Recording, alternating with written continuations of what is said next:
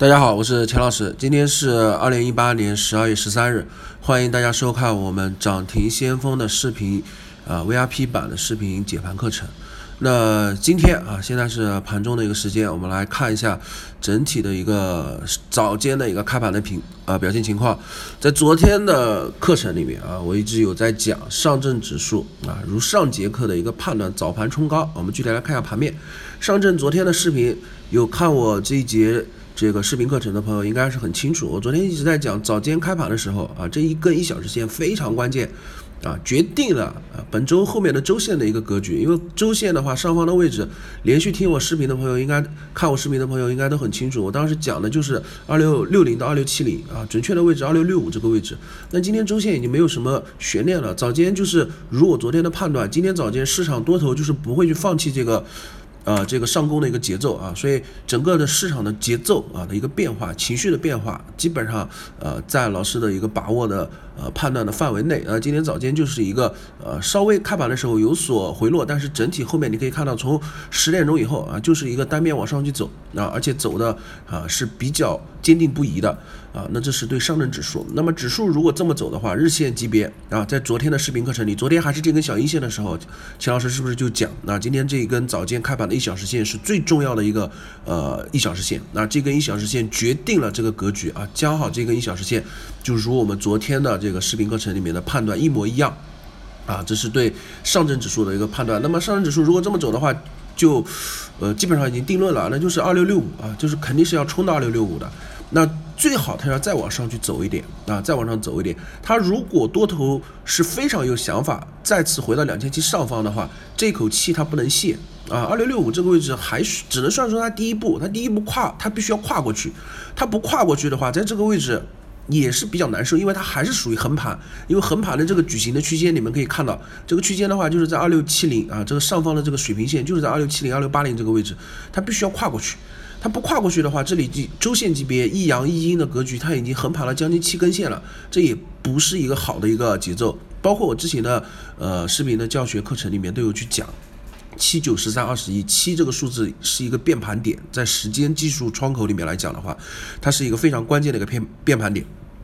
啊，这根周线刚好差不多就在七这个位置了，所以它今天这这一周的周线，它不仅要去走到两千六百六十五。上方啊，最好是要能迈过去啊，最佳呢是周五的时候能直接收盘定在两千七的上方，而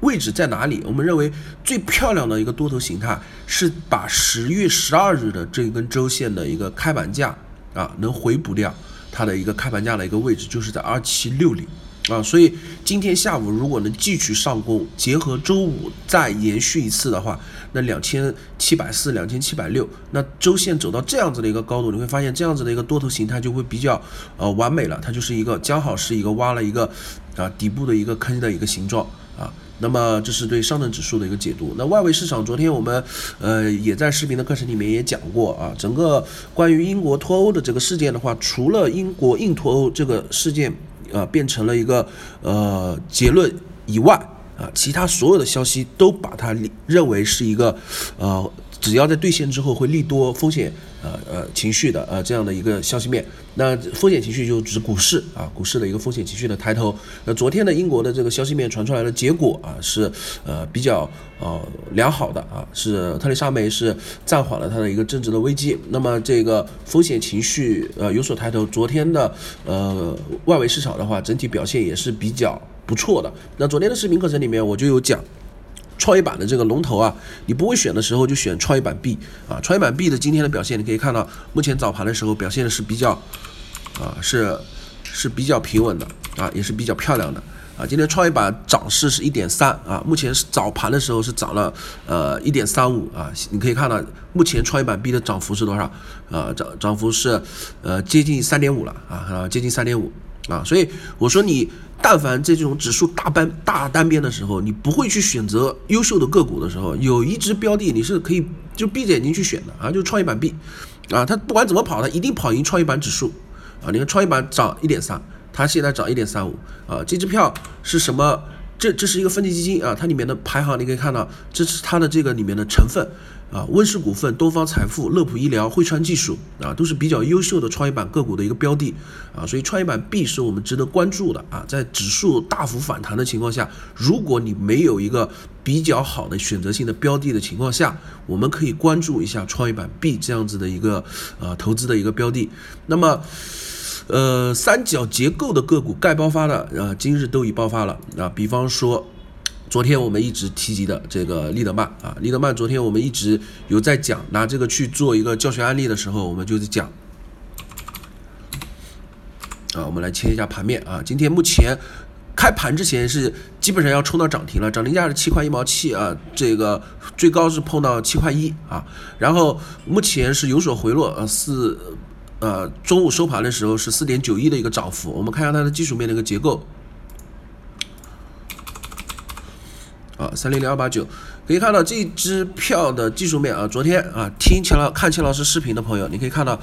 昨天我在讲的时候是不是这个阴线啊？我就说这个三角，包括之前前天的视频啊，昨天的视频加前天的视频，全部都在讲啊，这个呃结构的话，三角区间的一个下轨支撑啊。这节课的时候就在讲啊，你看阴线。有效，然后接了一根小阳线，我们认为是企稳的支撑是有效的。昨天这根长下影线，今天呢，只是直接就是一个，呃，算是比较好的一个状态吧。但是唯一的遗憾啊，包括我们昨天提示的这支票的上方的支撑位、阻力位，我们就说它的阻力位在哪里？阻力位就是上方的这个三角区间的一个上轨的位置，就是在七块三到七块二附近。那今天呢，直接是早盘冲涨停，它没封住，没封住，这里我们就要去做一个判断了。啊，三角结构没有突破，都不能说它是一个大级别的一个大幅度的上涨。那我们这里要去怀疑主力是否有卖出的一个嫌疑，就是获利了结的这样的一个嫌疑啊。所以对这支票的话，如果说在前面的选股结构的分享里啊，你没有在。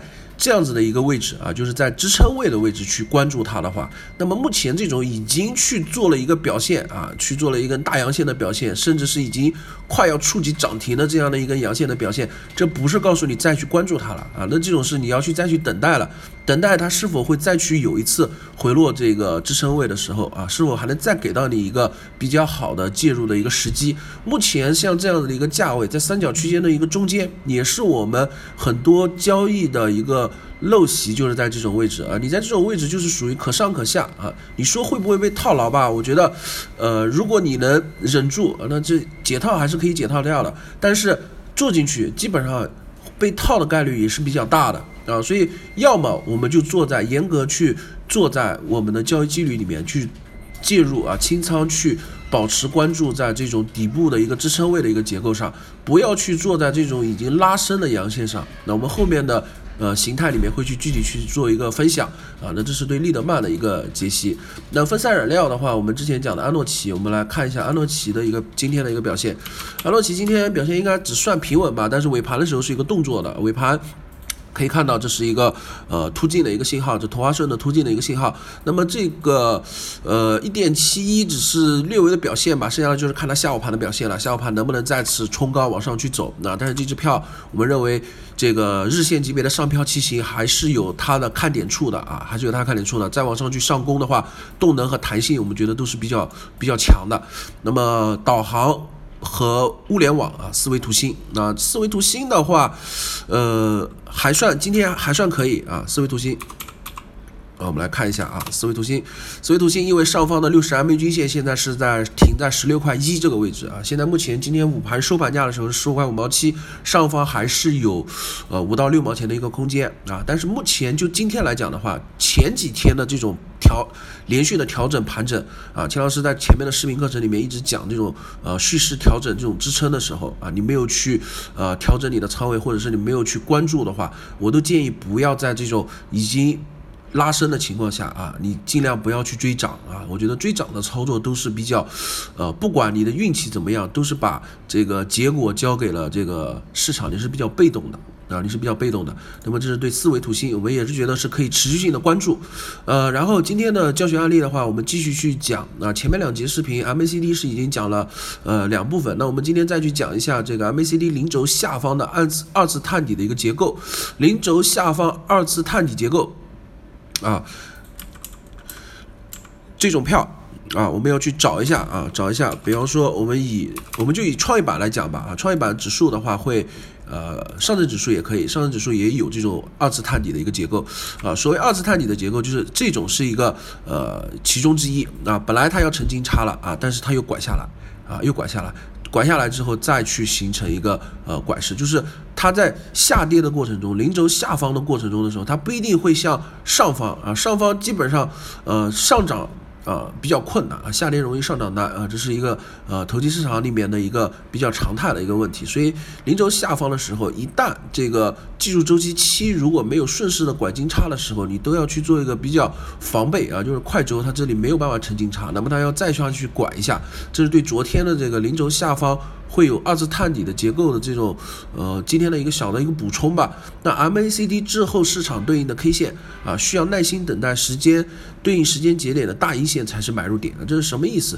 就是这只这这种。MACD 啊，就比方说像在这样的结构里面的话，你不要去坐在这种长的下影线下面，你就要耐心的等。我们说七，你从这一波下跌的时候，你数它的 K 线，这是一二三四五六七，第七根线的时候，如果你做进去，比方说在这根 K 线你做进去的时候，那是可以，你是你的第一个呃交易的一个节点，但是第八根线就是不是你加仓的一个节点。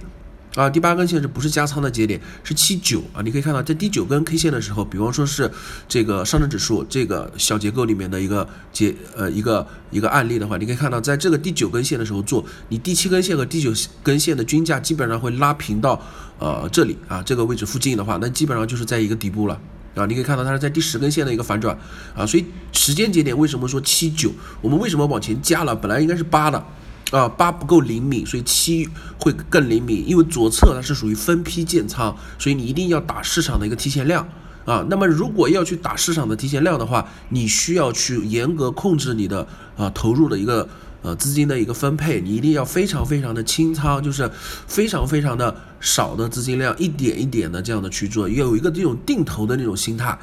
啊，定投的心态，那这是对呃上证呃这是 MACD 的一个解读。那对于滞后型的一个指标，MACD 就是一个标准的滞后型指标。那周期越长，它的判断价值越大。啊，也就是说，呃，日线以上啊，至少是看到日线以上，你不能看周线或者是呃月线。后面我们的系列的课程里面也会去讲这个关于右侧，因为你要去打市场提前量的话，都是属于左侧型的一个交易。呃，市场如果你去做右侧的话，右侧的准确率其实不管是海龟还是混沌的交易法则里面的话，它其实只是一个标准，其实比较简单，你突破六十 MAG。突破二十日交易日的一个平均价格，它会告诉你买入。后面要做的事情就是持仓等待，啊，就就是很很呃比较无脑吧。它就是告诉你突破二十日均线的一个价格，买入持仓等待。至于持仓多久时间？啊，是比较长的一个周期的一个时间啊，所以这样子的一个右侧交易的话，它不去判断市场的一个涨跌，它就等市场突破，就是在横盘的时候是不介入的，要么你是突破上涨的时候我才介入啊，突破了这个原先的一直的重重的压力的这种压制的一个区间之内啊，横盘的区间之内它才买入，它所以它就属于右侧，其实就属于一个追涨的一个交易，但是就是能呃。比较长时间的一个持仓啊，而它的胜率的话，其实并没有那么高。右侧交易的胜率一般就是在呃三十左右啊，三十左右的一个胜率啊，三十左右的胜率啊，所以右侧交易有它的好处，也有它的坏处啊。好处的话就是呃会比较简单一点，但是它的胜率和收益率并不会像市场夸大的那么高。那么它的坏处就是右侧交易，呃，不太适合就是呃融资融券的一个账户，就是你不能有呃杠杆的成分在里面啊，就是你至少是一个无杠杆的一个状态。那你可以呃无限期的把你的时间的这个呃成本啊放啊投入进去，而不需要去考虑你的时间成本，以及不需要去考虑你的呃仓位的这个风险控制的一个成本啊。所以这是对呃右侧的一个点评。后面的话我们会继续去。讲左侧和右侧的一个呃区别，那右侧也有一些呃短线的一个交易的一个呃方法和案例是可以去拿来去做一个呃经验的一个应用的啊，这我们放在后面去讲。那么最后的话，我们再来看一下，这个这只三零零三二四，我们一直去关注的这只股票的话，呃，已经应该是五节视频了。今天下午就是它的一个看点，我们认为今天下午它是要去走一次比较高的一个位置了。这个位置我们认为会比较接近，啊，比较接近这个。呃，涨停价的这个位置，今天这个涨停价应该是在七块三毛九，而它日线级别的这个上方是在七块，呃，日线级别的 ICR 的。这个位置是在七块四毛四，而涨停价的位置是在七块三毛九。目前早间的走势的话是比较平淡啊，但是下午的时候这一轮的呃拉高啊，它会不会在尾盘去做一个拉高的动作，也就是这个看点。而最近五个交易日，你可以看到它的日线，我们当时一直讲这支票是属于一个中线级别的一个交易，是属于一个。低吸的一个状态啊，你可以看到这样子的一个结构，在今天指数的时候，这支票的一个反攻啊，然后这支票的一个股票的一个特性就是它早间的时候会拉高啊，早盘会拉高，你可以发现今天早盘也是拉高的，是不是？它早盘会拉高，这是每只股票有每只股票的一个呃股性，这支票的股性就是早盘会拉高，所以如果你在有一定的。呃，收益的一个基础上的时候，像这种股票在早盘的时候是你可以去卖出部分的一个仓位的，啊，它会有一个呃调整的一个在日内调整回落的一个时间点，让你去重新接回你的筹码，啊，所以这是对三零三二四今天下午的时候我们可以呃看一下它的表现吧。那么今天的视频课程就到这里，啊，谢谢大家。